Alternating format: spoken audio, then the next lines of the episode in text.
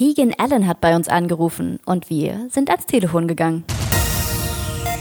Viele von euch kennen ihn bestimmt als mysteriösen Good Boy Toby aus der Serie Pretty Little Liars. Im neuen Film Follow Me spielt Keegan Allen keinen schüchternen Typen mehr, sondern einen Mega-Influencer, der stets auf der Suche nach dem ultimativen Kick ist.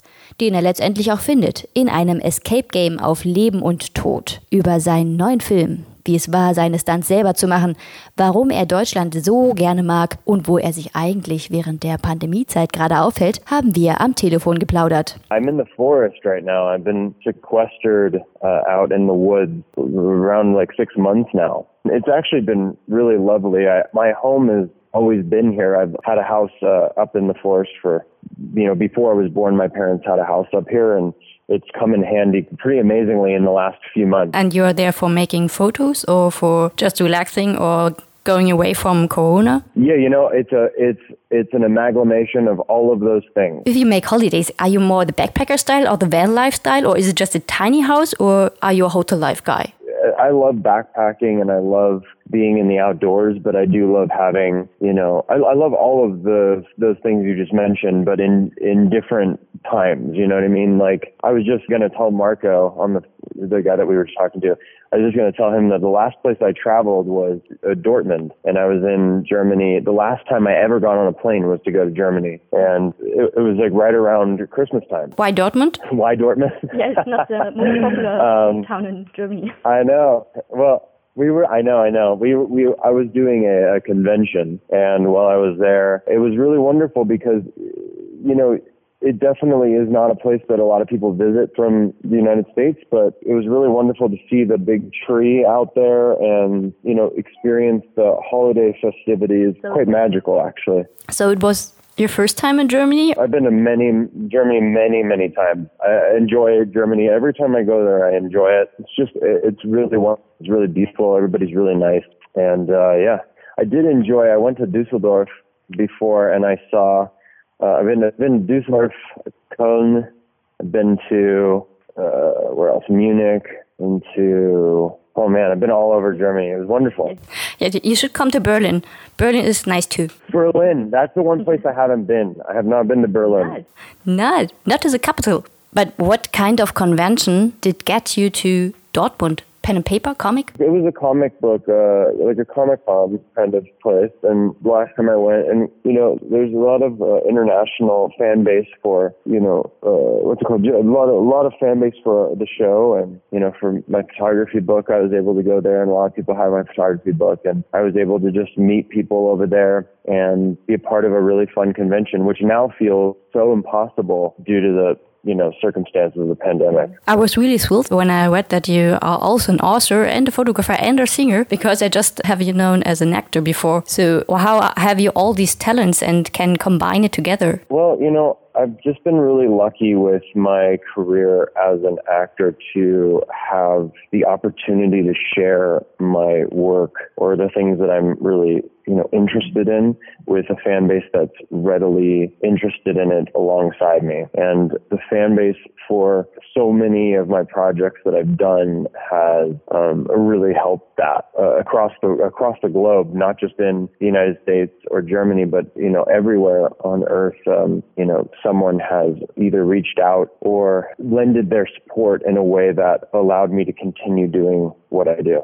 And one of your project is a new movie. Let's talk about your new movie. Um, many people know you from the Pretty Little Liars series, which was just a bit mythical or maybe a bit scary. Now you are the main actor in a real horror shocker in the tradition of The Cube or Saw. Do you like horror movies? Do you like to play in horror movies? I don't like playing in horror movies, and I got to tell you, um, this movie isn't technically a horror movie, even though it is being, you know, a lot of people want to look at the horror aspect of it. it. It is horrifying. But to me, this movie is more of a psychological thriller in which, you know, we're looking at a side of humanity right now that has come to fruition from social media. The egg uh, and incubation of humanity within the parameters of sharing everything online. Like, what does that create? Like who does that what does that actually nurse into reality and we get a lot of these vloggers and we get a lot of these people that uh, realistically will do anything for views. They'll do anything. And it becomes almost like a, a second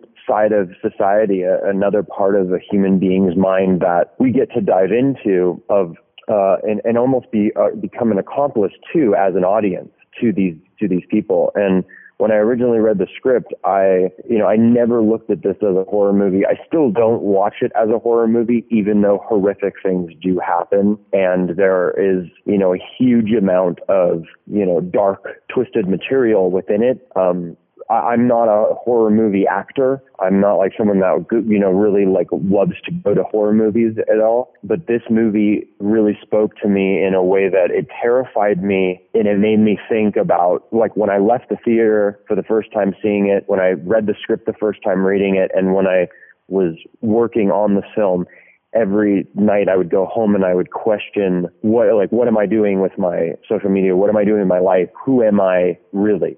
You know, and what am I capable of? So, do you think um, the movie has a moral which will be influenced to people on some way or another? I think it will. I think that everybody who sees this movie will leave it feeling uh, in some way different than they did going in. And there will be a self examination, not only of themselves, but of everybody that they follow on social media and the content in which they digest. Does it influence you? Because you have also a great Instagram account, for example. Have it changed your post traditions? Yes. In a way, it's made me more resilient in posting things that I want to share.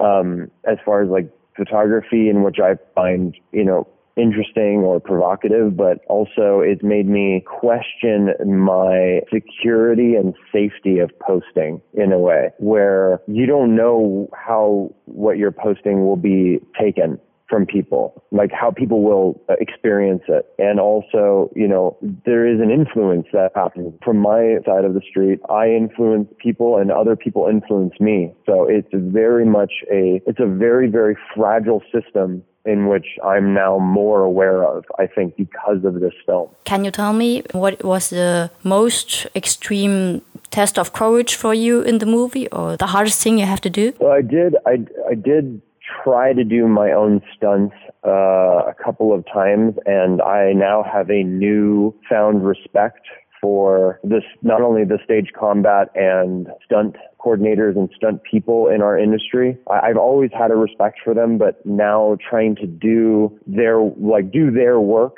and incorporate it with mine, it was extraordinarily hard. I now look up to people like Tom Cruise who just go out and do their own stunts because it was so taxing on just doing basic minimal stunt work and still showing up to work the next day and, you know, powering through it. Very, very different, very complicated doing my own stunts and stuff for a small period of time. And we ended up getting an amazing stunt person to come in and, and uh, take over because I was, I was having a hard time. So that was definitely the most extreme thing. And also just, just the sheer, the volume of putting myself into this position for, a long period of time. It was pretty extreme. So it was an amazing experience. I loved every second of it. And it really was a wild ride for me. So people will be able to see that in the movie. They'll be able to see how it was very real for me. I really went through this process of this movie. I meant if in the story of the movie is something that gives you nightmares also when the set is over. I do always think of,